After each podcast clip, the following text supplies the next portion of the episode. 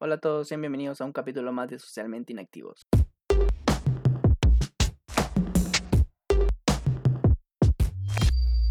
¿Qué tal chicos? ¿Qué tal la semana? Un poco tranquila, ¿cierto? Recontra, Sí, no ha pasado nada interesante. Esta semana ha estado tranquila, la verdad. Sí. Bueno, em- vamos a empezar con el hilo. Hola chicos, les traigo el hilo de una morra básica totalmente. Le vamos a llamar morra, totalmente. Ok, esta es una historia que pasó antes de cuarentena y que la chica publica anónimamente por, por Facebook. Ella cuenta que era una chica muy tranquila, estudiosa, que tenía un, un depa cerca de la universidad y que bueno, no hacía gran cosa más que estudiar, era un ratón de biblioteca. Pero se le ocurre ir a una fiesta eh, obviamente de noche, que quedaba cerca a su departamento. Entonces se le ocurre ir y ya era tarde y no tenía cómo regresar a su casa más que caminando. Cuenta que eran como a las 3 a.m., entonces reza a todos los santos para que no le pase nada en el camino. Nadie más la acompaña, se va solita. ¿Y qué creen? Le, la asalta. Le, le tocan el hombro. La Capaz. morra no sabía qué hacer. Imagínense el pánico. Voltea a ver a su asaltante, ¿no? Que le dice, levanta las manos y dame todo lo que tienes. ¿Pero qué creen que hace esta morra? Se enamora, se flecha, porque resulta que el asaltante está guapo, está guapazo. Imagínate enamorarte de un Brian ahí, amor a primera vista. No, pero este...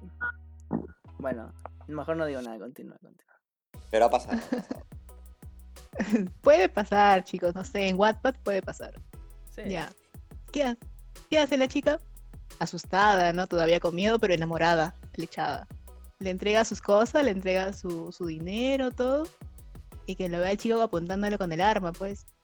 ¿Y qué hace la chica? Cuando ve que el chico ya le estaba entregando todo, contando lo que tenía de dinero, le, le roba un beso. Se le lanza a la chica. ¿Qué? Lanzada estaba. O sea, el robado aquí y acosado fue el delincuente al parecer. O fue un robo mutuo. Sí, sí, se puede decir. La morra estaba caliente, no sé qué pasó. Dijo, mi única oportunidad con un chico así guapazo. Se le lanza. No sé si estaba tomada, me imagino que sí. Pero le bueno, le, empiezan a, a chaparse en medio de la, de la calle. ¿Y qué creen? ¿Qué creen? La morra le dice, ¿sabes qué? Vivo cerca de acá, vamos a mi depa. ¿Qué? O sea, te roba y lo vas a llevar a tu casa. Muy buena Encima lo, vas idea. a pre- Encima lo vas a premiar. Sí, encima. Solo porque estaba guapo, miren. Ya. Encima quiero que te vacíe el depa. Eso es lo que quería decir. Estaban tan calientes los dos que dicen, ya, pues vamos, ¿no? Se van caminando, se van corriendo. Te cuentan que llegan a su depa, entran todo, y la chica hace como un paréntesis, diciendo que resulta que en su departamento tenía un, un sillón tántrico, que la morra muy inocente dice que lo compró sin saber qué era, pero que lo iba a estrenar esa noche. Ok. Ah, explícanos qué es un sillón. ¿Un sillón qué es? Tántrico. Eso, ¿qué es más o menos? O sea, yo creo que sé, pero no sé si hay alguien que sepa. Es ese Ah, típico sillón de las películas de porno y demás. Ah, los que son de sí, Movistar. ¿Cómo? Que son de Movistar. Sí, sí, sí. La chica no sé, no especifica tanto que también fue el acto, solo que, que le pareció muy lindo el chico, que le gustó todo lo que hicieron esa noche. Y bueno, al día siguiente resulta que se levanta y la chica tenía clase de universidad para cual. Tiene que ir y el vato seguía ahí. O sea, ni siquiera se fue de noche, la asaltó, nada. El, el chico seguía ahí. Y la chica tenía que votarlo, pues tenía que irse ya a su clase. Claro. No, em, la chica lo, lo bota, le dice, bueno, ya me tengo que ir, gracias, estuvo rico todo, no sé qué más, así como el meme. Sí, sí. Muy rico Pero, todo, ya me tengo que ir. pero no, no, no recupere el celular. No, Cosas. el chico le dice, "Ah, Básicazo. ya, pero llámame, dejé mi número en tu celular. Por eso te dejé el celular. O sea, creo que sí se llevó todo el dinero, pero le dejó solamente el celular para que lo llame. Ok, ok. Y que al final terminaron siendo, pues, el típico agarre. Ok, sí. terminó agarrando a su asaltante. Ahí queda. Ahí queda mi hilo. O sea, básicamente se convirtió en su amigo con derecho. En su Sí. Brian con derecho. Sí, con su, su Su Brian. Brian. Pero yo no sé si, por ejemplo, en este caso, si alguien me viene a asaltar, bueno, una chica en este caso, yo le digo, ya me asaltaste, vamos a mi casa para que me vacíes otra vez lo que tengo. Por más que sea guapa, no creo que tuviera los huevos bien puestos para llevar a alguien que me acaba de robar a mi casa, ¿sabes? No sea, no sea floro, David, no sea floro. Nah, la verdad, la verdad, como perritos en la calle. No, no, mentira. En el parque nomás, ahí, de fuera de tu jato. Sí, claro. también. Caleta nomás, eh. Aparte era de noche. Claro, de noche no hay roche. Sí, En el oscuro, ¿ves? en un callejón. eh. De noche no hay roche, dice. Ahí las citas, frase célebre del 2020 de, de Ángel. Ángela, de noche no hay roche, muy buena. Pues estaba interesante y divertido más que nada el hilo. Sí, a, a mí me divirtió. me Me pareció un mate de risa. Pues bueno, Creo, que hay segunda parte, entonces de ahí les traigo Ah. la siguiente semana la segunda parte. Sí, fijazo, Está ya la segunda parte ya fijo, ya le robó todo el depa, pues. fácil, sí. Entonces, Ya le robó el depa y ahora les toca hacerlo en el piso nada más. aún así lo sigue llevando. Se, se robó todo excepto el sillón tántrico. Pues bueno, estuvo bastante bueno, la verdad. Ahora, Sí, buenísimo. después del hilo que tuvimos, muy divertido, nos vamos con la sección paranormal.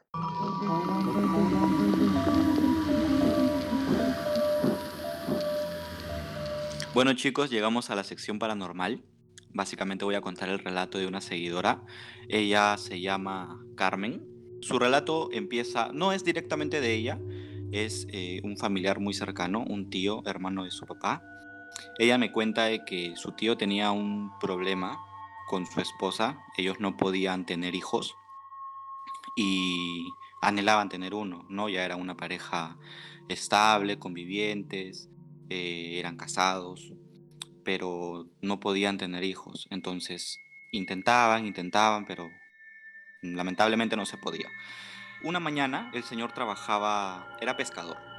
Él se levantaba muy temprano, cerca de las 4, 5 de la madrugada, para irse a trabajar. Iba a la playa del Malecón, en el distrito de la Costa Verde, en Chorrillos, si no me equivoco. Él en la madrugada, no, miento, en la mañana, cerca de 6 de la mañana, valga la redundancia, caminaba a la orilla del mar, en lo que preparaba su red, su- su- su- sus instrumentos para, para trabajar. Y en la orilla del mar, eh, cerca ya llegando al muelle, se encuentra o con algo así tapado en una manta y era, de, él el llanto de un bebé. Entonces el señor le sorprendió bastante de que a esa hora tan solitaria, a orillas del mar, haya un, un bebé. Y el señor se acerca, preocupado a la vez. Y al ver al bebé, el bebé, el, por lo que él cuenta, el bebé era hermoso, era un bebito muy lindo. eh, y cuando lo vio al señor de lo que estaba llorando el bebé, empezó a sonreírle, a, a ponerse coqueto el bebé, a ponerse así como que mimado, ¿no? Al parecer, cuando vio al señor, eh, se alegró, ¿no? El bebito ya no estaba solo. Y el señor al ver al bebé se, se enamoró, por así decirlo, porque era un bebé muy bonito y le causaba mucha ternura.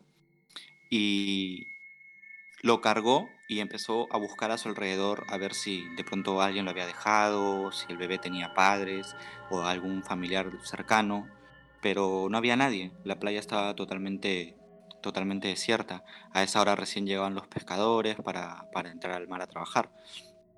Entonces el señor lo que hizo fue pensarlo y decir, ¿qué hago con un bebé? ¿no? O sea, ¿qué, qué podría hacer? Y lo primero que se le vino a la cabeza en ese momento fue llevarlo a su casa, comentarle a su esposa y si el bebé lo habían abandonado, eh, ir a, a- a una comisaría, algo, algo legal para poder, no sé, ver si se lo podía quedar, si lo podía adoptar, porque era lo primero que se le cruzó en la cabeza porque eh, mencioné al principio que el señor no podía tener hijos. Entonces, al encontrarse con esta situación tan, tan precisa, ¿no? tan casual, por así decirlo, eh, el señor lo primero que se le vino a la cabeza fue me lo quisiera quedar. Entonces el señor ya se olvidó del trabajo y de frente se fue con el bebé a su casa. Y como el bebé tenía una mantita, el señor lo que hizo fue amarrárselo a la espalda con, con la mantita, porque él tenía que subir eh, prácticamente unas escaleras, porque era un, casi un cerro donde, donde, él tenía, donde estaba ubicada su vivienda. Y él tenía que subir unas escaleras, era un tramo más o menos de como tres cuadras, cuatro cuadras más o menos, un poquito más, por lo que me comentan. Entonces el señor en lo que iba subiendo, el bebé ya todo el tiempo iba como que sonriendo, feliz, como que el bebé ya no, ya no, no había ningún llanto de parte del bebé. Y el señor siempre volteaba así, como lo tenía a la espalda, volteaba para ver que todo esté bien, que el bebé no esté incómodo y que, le- y que lo esté cargando bien. Muy preocupado el señor.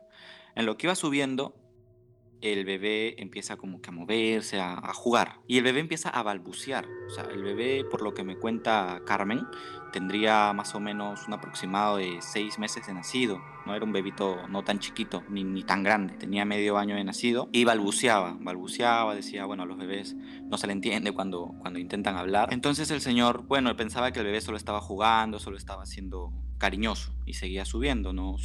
No, no, no le llamaba mucho la atención, más que le, le, ponía feliz que tenga un bebé con él. Y de pronto el bebé empieza como que a decir ya palabras un poquito más claras, ¿no? Como que papá, papá, lo que generalmente dice un bebé, ¿no? Papá, mamá, sus primeras palabritas. Entonces el señor feliz decía, bueno, ya este bebito ya parece que ya quiere hablar, seguía caminando feliz, el señor estaba muy entusiasmado, ya en su cabeza pasaban mil ideas de, de poder quedarse con un bebito tan bonito y, a él le parecía como que un milagro que se lo haya encontrado, pues, ¿no? Y el bebé seguía, cada vez seguía balbuceando más seguido, como que más insistente, como que papá, papá, ya hasta le decía papá al señor. Y el señor se ponía feliz porque decía que era, para él era algo mágico. Y el bebé de pronto hablaba cada vez más claro, como que, papá, papá, papá. Y en una de esas le dice una frase completa que es papá, pero en versión bebé. Le dice papá, prácticamente dice papá, mira mi diente, pero en versión bebé, como que papá balbuceando. Pero cada vez esta frase se le hacía más, más clara, se, se, se iba pronunciando más, o sea, ya no era un balbuceo, sino se era más entendible. Y el Señor se asombraba, pues, ¿no? Decía, wow, es un bebé muy precoz, es un bebé muy inteligente, ¿no? Lo primero que se le venía a su cabeza, ¿no? No pensaba nada. Y de pronto el bebé tanto, tanto que balbuceaba, con una voz gruesa y extraña, le dice como que, papá, mira mi diente. Y el señor voltea así en el acto, rapidísimo, y de lo que era un bebé hermoso se encuentra con una criatura completamente extraña. El señor no lo describió muy claro porque no lo vio bien, simplemente vio algo extraño, algo espantoso, y lo primero que hizo fue de la desesperación quitarse lo que tenía amarrado, la frazada que tenía amarrada, y tirarla así donde donde caiga y empezó a correr con todas sus fuerzas, pero entre la desesperación, el susto y el trauma, el señor se desvaneció, se desmayó y, ya cuando lo encontraron por ahí, los pobladores cercanos, lo encontraron como que agonizando, lo encontraron en el piso con un ataque y lo auxiliaron, lo llevaron a, a una posta cercana y ya cuando el señor recuperó la conciencia, estuvo un rato dopado, estuvo un rato descansando de, de lo que se desmayó. Cuando el señor recuperó la conciencia recién contó este relato, pues, ¿no? Le contó a su familia y le contó a todos, pues, ¿no? Lo que le había sucedido. Y generalmente por lo que nos cuentan, eh, los, no, lo que nos contó el señor, que generalmente a los pescadores le pasa como que esas historias similares, ¿no? Como salen muy temprano, salen solos, algunos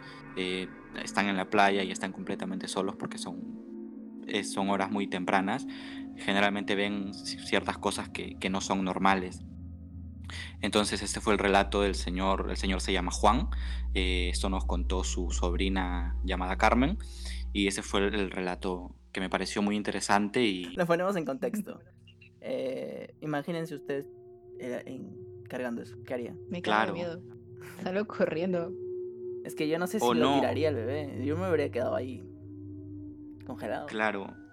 Es, no es, la reacción sería distinta, ¿no? Sí, que ha tenido suerte. Creo que es un golpe de realidad. Sí. O sea, a mí me pareció fuerte lo, lo, la parte donde, bueno, el señor creía que estaba, el señor estaba muy emocionado en realidad, porque mm. llevaba un bebé muy, un bebé que él deseaba tanto en su espalda y de pronto voltearte y encontrarte con algo, con algo tan espantoso como él lo describe, tan, tan algo que no, no puedes ni imaginar imagino el, el, lo fuerte que ha, ha, de haber sido, ¿no? Y con una voz así como la que has hecho, imagínate un bebé. Estoy practicando esa voz, créeme. ha salido no voy a poder dormir esta noche, Phil. Yo tampoco. Pues lo hice con esa intención. Un poquito se escarapela la piel. Claro, más allá de miedo, a mí también, como tú lo comentas, David, me pareció muy interesante, la verdad. Sí. Generalmente los taxistas y los pescadores tienen historias, pero una lista de historias para contar. Imagínate los que eh, trabajan en el cementerio. Imagínate. Sí. Yo creo que un día deberíamos grabar un podcast de noche en el cementerio los tres. No sé qué dice la gente. Yo creo que sí. Pero. Me gustaría. Con, con, con el sonido ambiental ahí a ver qué se escucha. Yo he ido al de Huanchaco, ¿eh? De noche. Yo también. Pero yo también. Tranqui, y lo, que, lo que dicen es que no hay que tenerle miedo a, lo, a los muertos y no a los vivos porque por ahí roban. Así que. Hay que estar siempre atentos. sí, sí. Pero bueno, estaba interesante la nota, la verdad. La historia. Sí, me mejor dicho. gustaba. A mí también. Buenazo. Me, Estaba- me- me enterneció, ¿no? Que no podían tener hijos y que se había encontrado eso. Me dio mucha Sí, pena es una también. historia como que entre lo- la, la emoción de, de ponerte en ese lugar tan triste de la Claro. persona y, y lo, lo terrorífico, pues, ¿no? Después de la sección de historias paranormales, pues nos toca la sección de opiniones.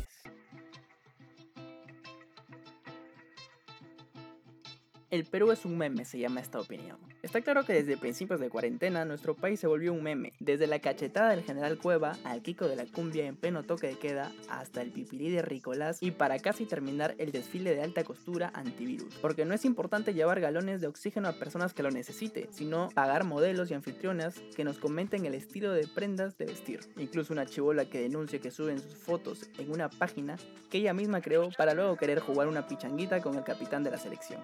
Y hablando ya de influencers, hay un registro que que esta especie está en peligro de extinción, ya que la mayoría se ha vuelto farmacéutico, vendiendo termómetros y mascarillas importadas desde China. Y ahora cambiando de tema, nos vamos con los famosos canjes de los famosos armabacitos, desde prendas de vestir hasta vehículos para su uso personal, con exigencia de entrega inmediata. Estas conversaciones fueron puestas a la luz por una página de Instagram. Instagram. Hay un rumor que si dices seis veces Instagram y gritas ga, posiblemente tu cuenta sea hackeada, así como la de Mayra Couto. Pues la Beba Army es un gran grupo de doteros y hackers con un poder muy grande de las redes sociales. Según Magali, unos terrucos, después de decir más adjetivos a ese grupo, muestra en su programa una conversación fake creada por ellos. ¿Será esto la vuelta de Canadá a la famosa urraca? ¿Será que harán más payasadas el gobierno? ¿Será que la chivola deje de negarse? ¿Será que Ricolás deje de ser tan arrecho? Estas preguntas no las sabemos, pero lo que sí sabemos es que Faraón Love Shady llegará más lejos que Gianmarco y Evayón. Sos grande. Sos grande, hermano. Ay, Dios mío. Estaba muy buena tu reflexión. Y recuerda que de noche no hay roche. ¿Sabes? Me has Sí, hecho recordarlo. madre, ¿Cómo? cómo? Ese es mi Perú, concha su madre. Ese es mi Perú, carajo. Puta, me has hecho recordar lo, lo del Capitán Cueva, donde le metió un cachetadonazo al Kiko. Ah, su madre. Eh, yo creo que estuvo bien, ¿eh? O sea, meterle Eso, para... eso, eso, eso fue muy épico. Esa, esa noticia fue épica Sí, sí. en, es- en, en ese momento. Y es que más que después de la cachetada él se va riendo, o sea... Brother, No, pero lo dejó también. inflamado. Lo dejó inflamado. Más, más de lo que estaba. Y pues también lo que comenté de, de los influencers. ¿No les ha pasado Sí. que ahora venden pura cosa farmacéutica? Eh, Sí, mascarillas, eh, Mascarillas, termómetros. termómetros, que... Venden todo lo que está de moda, pues, y ahorita lo que la gente necesita es eso, oxígeno y demás cosas. Pues sí. Y ahora vemos que se adaptan, ¿no? Se adaptan a las circunstancias. Es que Sí, ahorita no las vas a seguir, pues, si quieres, no sé, una laptop, o si quieres una foto con ellos, un meet and greet, ¿no? O sea, ahorita lo vas a seguir por algo que necesitas actualmente. Sí, en pero-. Te cobran hasta por un saludo. Te mandan un video saludándote y. Hay, hay ya, artistas que lo están haciendo. 500 ¿eh? son. Hay artistas que lo están haciendo, ese, como el Sí, se están recurseando. Claro, sí, que necesitan dinero y obviamente está bastante bien. Mm, Y, aprovechando sus números también. sí, y Es también mejor que vender fotos de tus pies. hay gente que hace eso. Ahora me Esa tomo- gente fetichista, ¿no? Voy a tomar fotos de mis pies Sí. y lo voy a vender. Estaría bueno. Un gran negocio. Pero córtate las ¿eh? uñas. Pero córtate las uñas, pues. ¿Qué? cor- ¿Se cortan las uñas de los pies? No sé. No sé, yo recién me entero.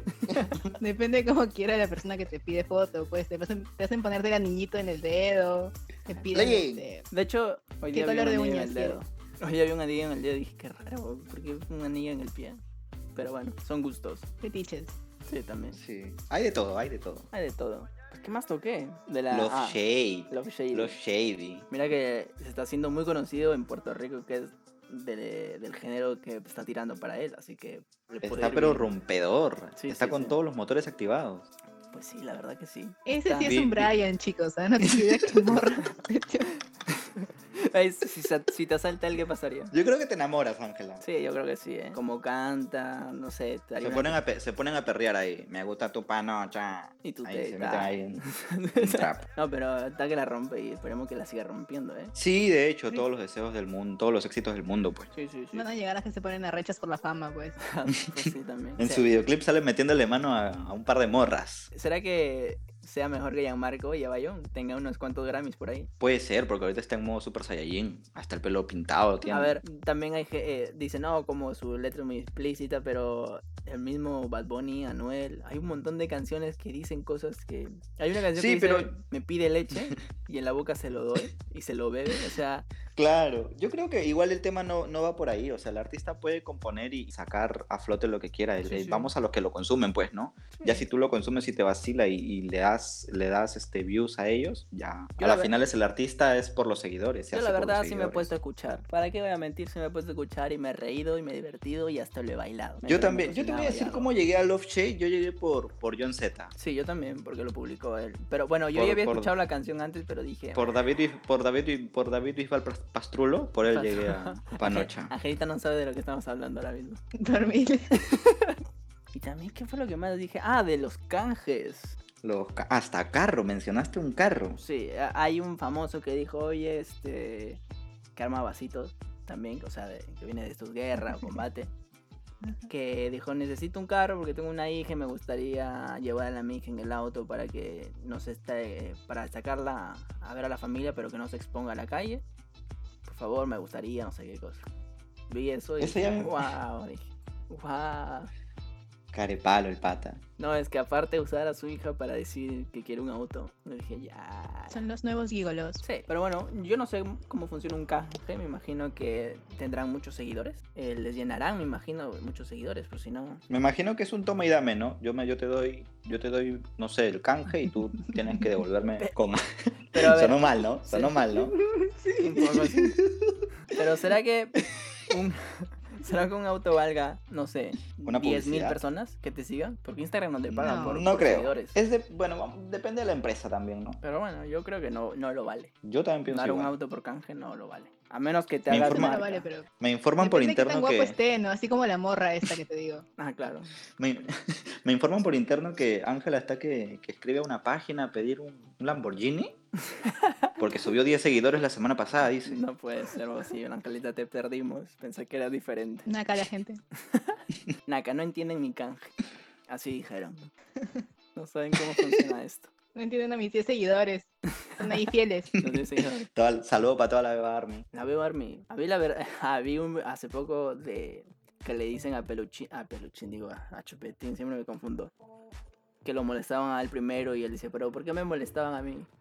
Él dice, porque fuiste el payaso huevón que encontramos. y yo, ¿qué? Pobrecito, qué frío, dije.